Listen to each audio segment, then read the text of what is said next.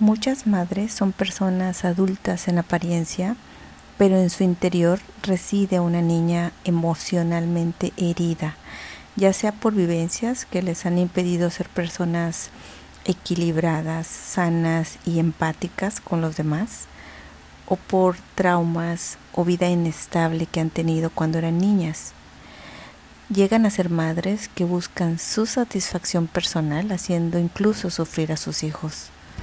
El tema del día de hoy es madres manipuladoras y victimistas. Bienvenidos. Hola, hola, hola, hola. Soy Charlie y primero que nada quiero darte las gracias por escucharme. Si es la primera vez que lo haces, te doy la bienvenida a un episodio de nuestro podcast que se titula Ay no manches, qué difícil es ser yo donde un total de cuatro mujeres con diferentes historias de vida, edades, gustos e ideologías Deseamos contarte nuestras historias y aprendizajes para que a través de ellos sepas que no estás sola y que sabemos lo difícil que es ser tú.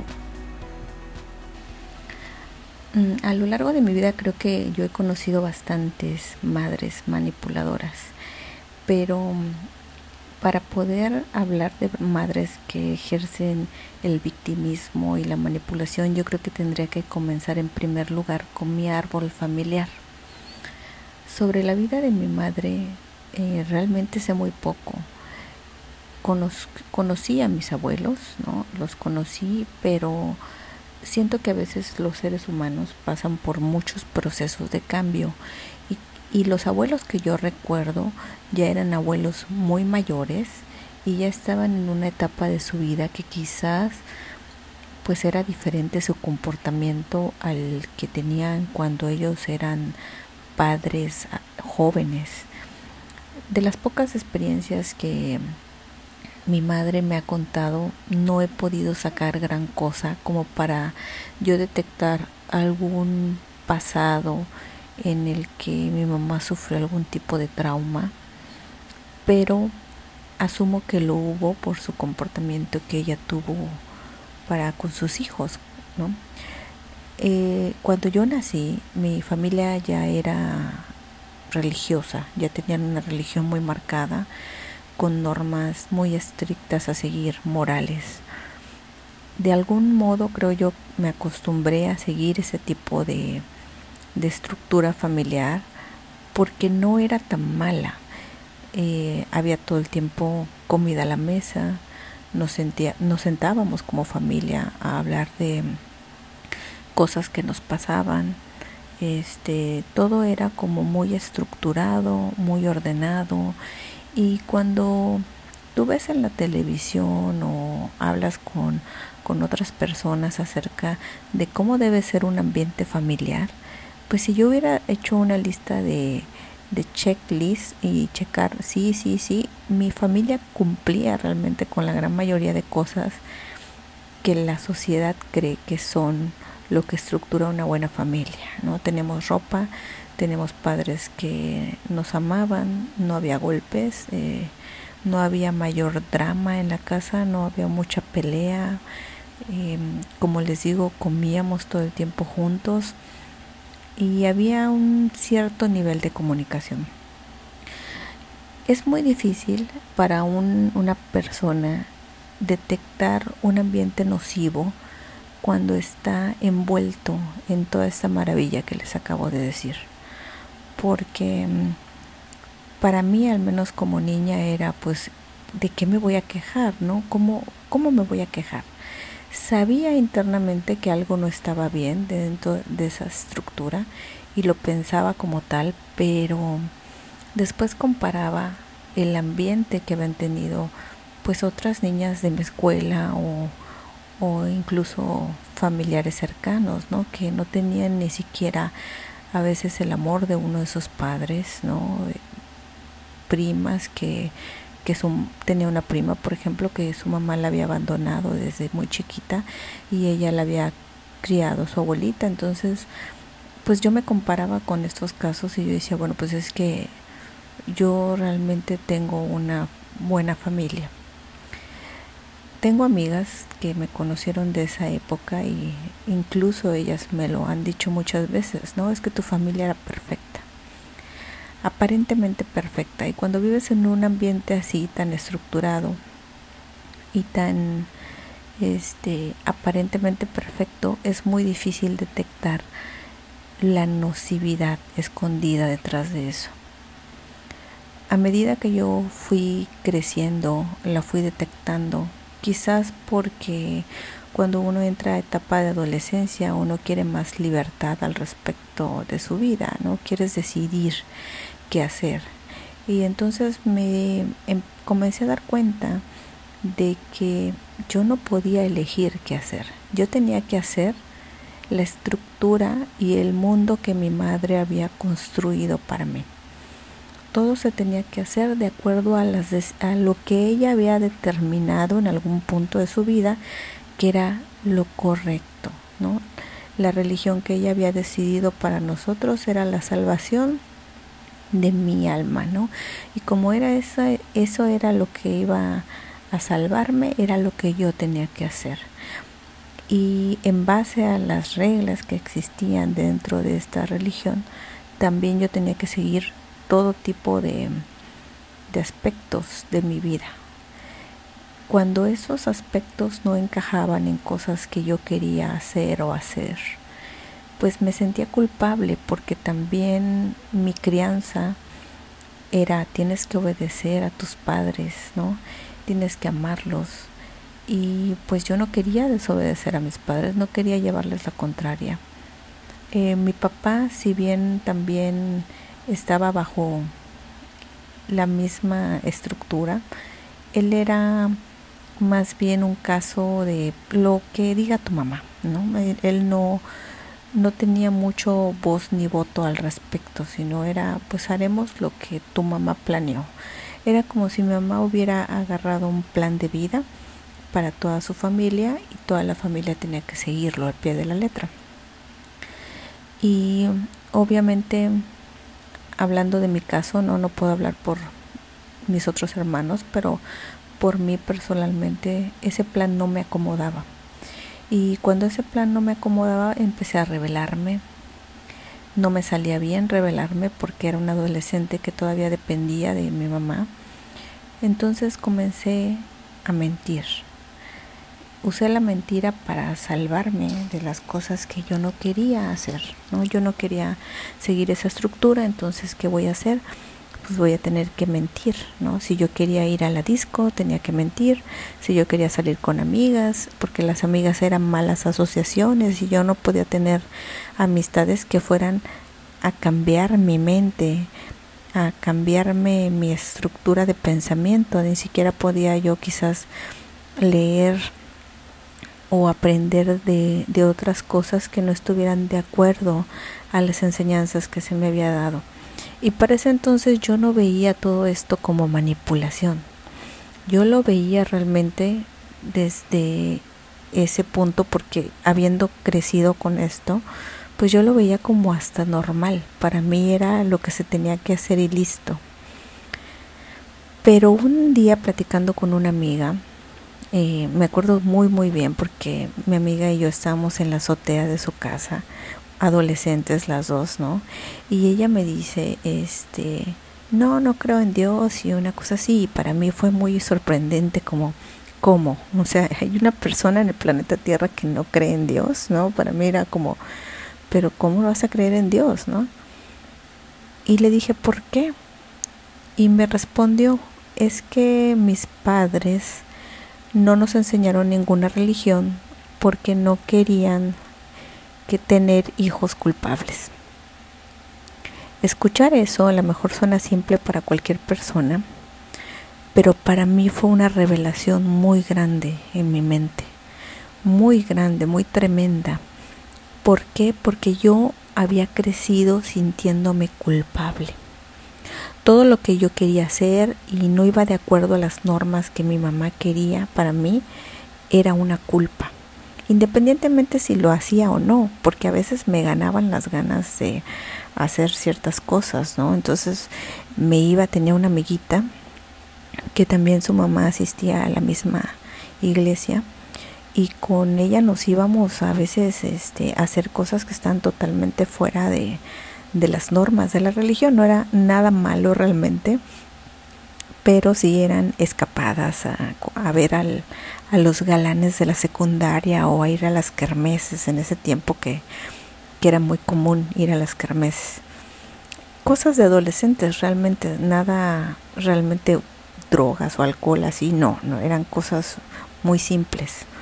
Pero me sentía mal después porque era algo que se me prohibía, ¿no? Porque se me prohibía incluso el contacto con personas que no fueran de mi propia religión. Entonces, esta amiga que yo tenía eh, estaba con un pie adentro y un pie afuera, ¿no? De la religión. Realmente ella tenía mucho más libertad que yo.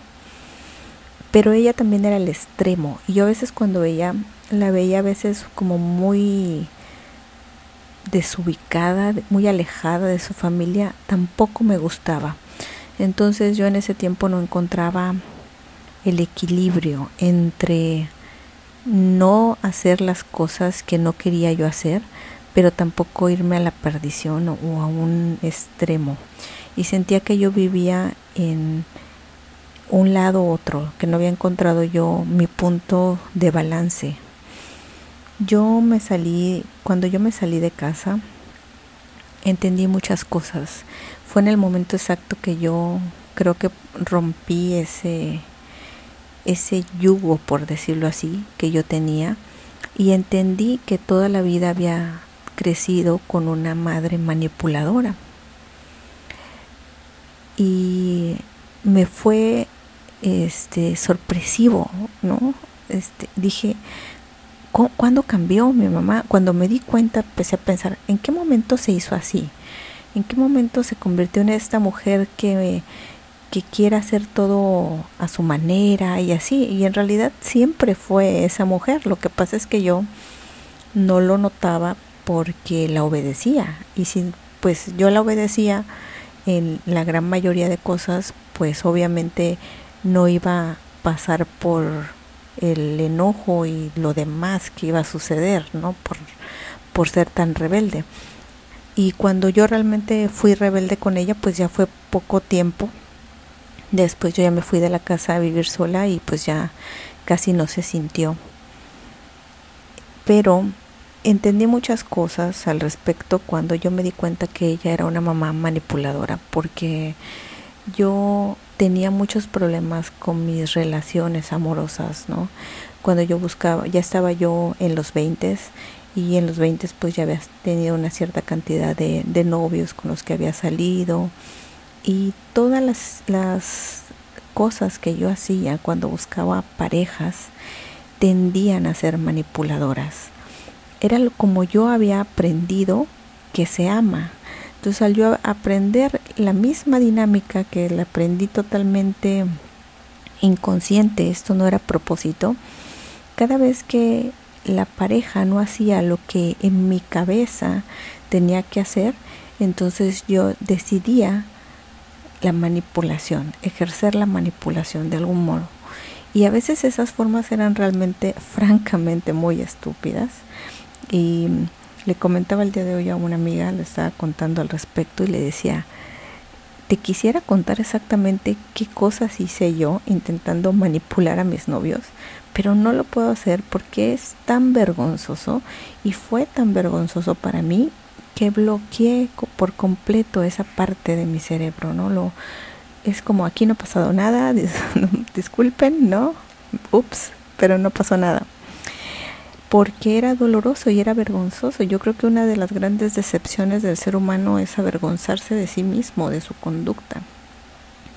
Como había yo crecido con tanta conciencia sobre lo bueno y lo malo y, la, la, moral y todo eso y lo que era justo, y había crecido yo en un sistema tan estricto, pues cuando me di cuenta que yo ejercía la manipulación con con novios, pues me fue vergonzoso. Y también porque los novios en algún momento me cachaban haciendo cosas que están totalmente fuera, fuera de lo racional y era vergonzoso, ¿no? Igual como vergüenza robar y que te cachen, pues es lo mismo vergüenza manipular y que alguien se dé cuenta, ¿no? Y me trajo muchas relaciones fallidas y mucho dolor. Obviamente yo estaba muy joven y en los 20 no estás ni siquiera en la capacidad de decidir tu pareja con la que quieres quizás envejecer. Pero yo lo pensaba así, ¿no? En ese momento yo pensaba mi pareja es para siempre. Y cuando eso no sucedía, intentaba yo manipular y después fracasaba la manipulación y me dejaba mucho dolor y mucha vergüenza hacia mí misma. Un día, este, después de haber tenido una relación con un chico que quería yo profundamente, estaba yo muy, pues quiero decir enamorada, pero realmente creo que pues, no estaba, en ese momento pensaba que estaba yo muy enamorada. Y él decidió terminar la relación por, por una razón que ya no recuerdo, de hecho, pero decidió terminar la relación y yo comencé a, a decirle a amigas que estaban alrededor o a personas así como háblale bien de mí o, o a fingir incluso con mensajes tontos de yo ya salgo con otro y cosas así, manipulaciones tontas que yo intentaba hacer para que él entendiera que yo era la mujer de su vida, ¿no?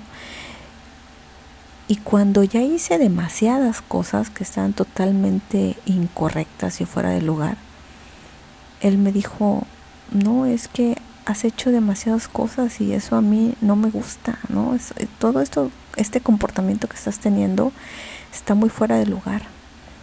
Y yo me acuerdo que llorando, yo le dije, es que solo quería que tú me quisieras. Y él respondió, es que sí te quería, y dejé de hacerlo con todo esto que hiciste. Y me sentí completamente destruida en ese momento. Se me cayó el mundo entero porque entendí las consecuencias de mis actos. Por primera vez en mi vida entendía las consecuencias de mis actos. Y también entendía que esa separación que había entre yo y mi madre que yo no le encontraba la razón tan totalmente no encontraba, no había yo meditado a profundidad el asunto, se debía a eso, a que cuando una persona te manipula y tú te das cuenta, porque aunque no te des cuenta 100%, siempre tu inconsciente algo te dice, algo en tu cuerpo te dice que algo no está bien, ¿no? Y entonces crea una, un distanciamiento entre esa persona y tú. Entonces yo entendía por qué yo no quería estar cerca de mi mamá. Lo entendí en ese momento por qué no quería hablar con ella, porque era yo tan distante. Y a su vez esa distancia que yo tenía con respecto a ella todo el tiempo, creó que ella se sintiera abandonada por mí. Empezó a sentirse abandonada y empezó a entrar en un modo víctima. Mis hijos no me quieren, mis hijos no me llaman, eh, me pasa esto, me sucede el otro, eh, nadie quiere hacer, yo solo hice estas cosas porque los amo, todo esto yo lo hice por, por ustedes y ahora ustedes ya se olvidaron de mí. Y entonces comenzó la segunda etapa que era no solo manipulación, sino era una manipulación embarrada con victimismo, ¿no? Y era una, al principio era algo que, que era muy tormentoso, sigue siendo hasta, hasta el momento, pero ya no tanto. Pero al principio era como me decía, es que yo ya me voy a morir, me sentí mal y a ti no te importa. Y yo ese día no dormía pensando, ¿qué pasa si mi mamá se muere? ¿No? Porque pues el que tus padres tengan ese tipo de comportamientos manipuladores no significa que tú no los ames que quieras que, les pase algo. Entonces yo vivía constantemente en esta batalla entre amar a mi mamá y no querer estar cerca de ella porque su presencia me hacía sentir mal conmigo misma. Me recordaba todo lo que fallaba yo, de acuerdo a su perspectiva, porque realmente yo no estaba fallada en ningún lado, ¿no? Llegó un punto cuando se agravó mucho nuestra relación y nuestra relación se hizo muy problemática de que yo de plano ya estaba abiertamente consciente de que ella hacía eso y yo ya no me lo permitía, que, que yo no entendía por qué lo hacía. Yo decía, bueno, si tú amas a alguien, tú no le haces esto a alguien, tú no, no le estás constantemente atormentando la mente, ¿no? Porque me sentía yo atormentada por eso. Yo dije, a un hijo no le dices que te vas a morir, porque ese hijo, ¿por qué lo quieres preocupado? ¿Por qué quieres que el hijo no duerma? Y le dije claramente en una conversación una vez, le dije, ¿por qué necesitas poner preocupación en mí? ¿Por qué necesitas verme sufrir? Porque cuando ya me ves sufrir y preocupada, es como si ya alcanzaras ese objetivo que estás buscando y entonces tú te sintieras en paz al depositar esa angustia en mí. Y también creo que hasta un cierto punto me utilizaba como descargue de problemas, ¿no? Yo me convertí en su psicólogo con tal de pues que no se sienta mal, que no sienta que no hablo con ella, que no sienta que no la ignoro y entonces me contaba todos sus problemas y eran problemas que yo no podía solucionar, pero sin embargo me iba con ellos ¿no? a, dormir a la cama y no, no podía dormir. Un día una amiga me comentó, me dijo, oye, escuché no lo pude evitar, dice, escuché una conversación donde tu mamá se estaba quejando de ti, contigo, ¿no? E, es, es hasta de risa. Se estaba quejando de ti, contigo, y me pregunté, ¿tú te drogas? Y yo le dije, no, ¿cómo crees? No, jamás me he drogado, no me gustan las drogas. Y me dijo, ¿y tú tomas? Eh, o sea, ¿te gusta tomar mucho alcohol? Y yo, no, pues la verdad es que tampoco me gusta tomar alcohol, o sea, muy pocas veces he llegado a tomar una o dos copas y eso es muchísimo, normalmente no, no, no tomo. Dice, mm, eh, tú estás este, siendo promiscua, tienes muchas parejas sexuales y yo no, mm, para nada, ni siquiera una he tenido, ¿no? Hasta ese tiempo yo era todavía virgen, de hecho, ¿no? Y ni siquiera había tenido un solo novio con donde yo hubiera tenido pues una relación más íntima en lo absoluto, ¿no? Todos eran de manita sudada y salidas al cine y cosas así, ¿no? Y entonces mi amiga se sorprende mucho por esta confesión, porque pues yo estaba en mis veintes, ¿no? Y a esa, a esa hora ya estorba la virginidad pero pues yo todavía lo era. Entonces me dice mi amiga, entonces, si eres la hija casi perfecta, ¿por qué se queja tu mamá? Y yo me quedé pensando lo que dijo, obviamente no me creía yo la hija perfecta, pero sí entendí que yo era un buen ser humano y que vivía en constante sufrimiento y constante preocupación por no ser suficiente, pero no ser suficiente para ella. Yo era suficiente para todo el mundo. El mundo a mi alrededor me adoraba y, mis amigas veían mi valor, incluso una amiga como la con la que estaba yo teniendo esa conversación, que era amiga nueva, que me conocía de poco tiempo, estaba viendo mi valor. Entonces, ¿cómo era posible que mi madre no lo viera, que no supiera quién soy. Esa realización me llevó a regresar a mi pasado y analizar mi pasado. Y cuando analicé mi pasado me di cuenta de que si bien era cierto que nos sentábamos a la mesa y hablábamos, hablábamos de lo que ella quería oír. No le decías lo que realmente tú querías hacer con tu vida le decías lo que ella dentro de su esquema quería escuchar. Y nosotros, mis hermanos y yo, habíamos sido realmente lo que ella había querido. No habíamos sido personas libres realmente. y habíamos estado sometidos a una manipulación y aclaro que yo creo que hasta la fecha mi madre ni siquiera lo ve como manipulación, ¿no? Es la manera que ella aprendió también de, de, cómo se educaba a los hijos y en su cabeza ella estaba haciendo lo mejor para sus hijos. Ella sabía que era lo mejor para sus hijos y eso era lo que se tenía que hacer y basándose en eso pues ella no estaba cometiendo ningún error.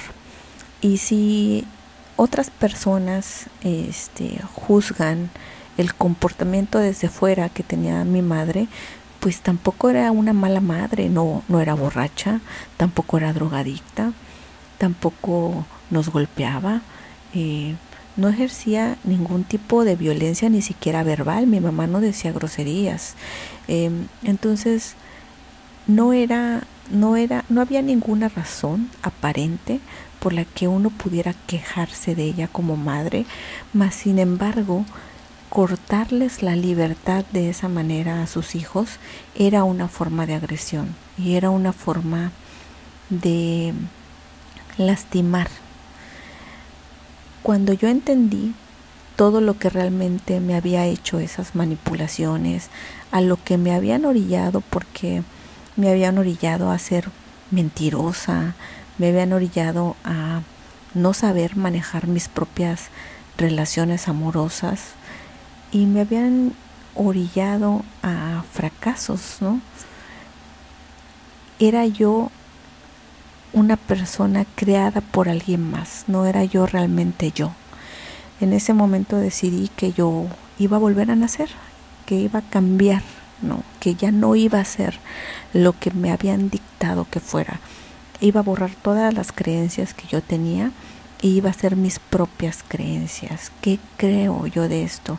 ¿Qué realmente quiero de la vida? Y me empecé a cuestionar todo, absolutamente todo. Si me gustaban los huevos revueltos, ¿por qué? ¿En qué momento me empezaron a gustar los huevos revueltos? Cuando les digo todo, es que me cuestioné todo, empecé a cambiar mi vida, ni siquiera a cambiarla, a hacer mi vida desde cero, a los veintitantos años. ¿no? Y cuando hice eso decidí no ejercer la manipulación nunca más con nadie, ni tampoco mentirle a alguien. Decidí cambiar toda esa estructura, decidí que en orden, en, en orden de tener relaciones sanas que de verdad eh, quisieran pasar tiempo conmigo o siquiera la posibilidad de que alguien se enamorara realmente de mí, tenía que ser una persona que no hiciera lo mismo que mi mamá, a quien yo amaba, me estaba haciendo a mí. Yo la amaba y aún así no quería estar con ella porque su comportamiento no me gustaba. Y dije, yo estoy haciendo lo mismo con, con algunas de mis relaciones y eso tiene que cambiar. Yo para ese entonces ya había pasado por, por más relaciones eh, amorosas y más fracasos y más cosas y decidí que ya era suficiente.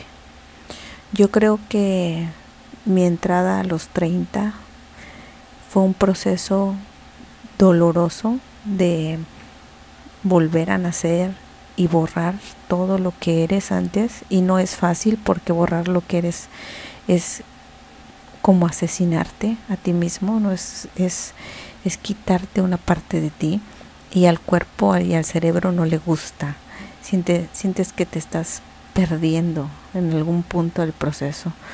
Pero continué a pesar de eso con la nueva yo que quería tener y creo que lo logré y eso me llevó a tener no solamente una relación más sana con mi madre porque me le hice ver muchas cosas, no permití ya más otras y puse mis límites y puse mis normas y, mi, y le dije cómo, cómo se iba a llevar mi vida. Le dije, mi vida se va a llevar de esta manera y tú ya no tienes ningún poder de decisión sobre mi vida.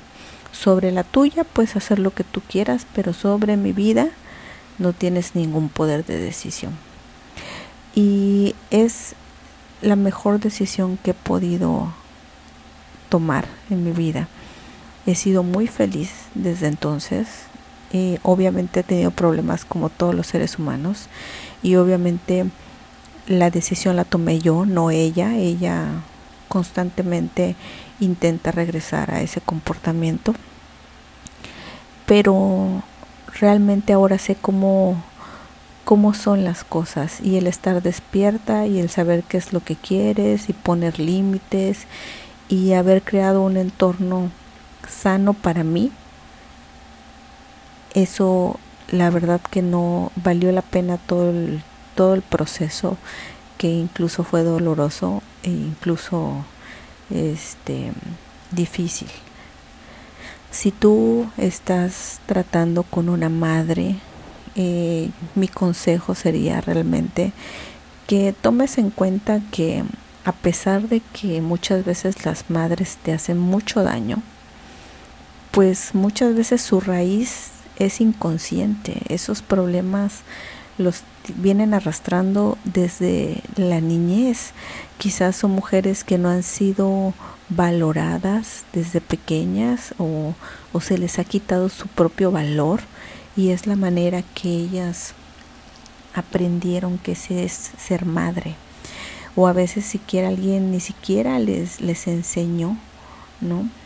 Y entonces el consejo mayor es que independientemente de si tu madre algún día cambie, porque no puedes cambiar a otro ser humano y parte de no manipular es dejar que otra persona sea lo que quiera que sea, aunque a ti no te guste. Entonces, tú también tendrás que aceptar que si tu madre decide ser esa persona, pues no vas a hacer, no puedes hacer nada al respecto. Pero lo que sí puedes cambiar es cómo tú eres y lo que tú quieres hacer y poner tus límites.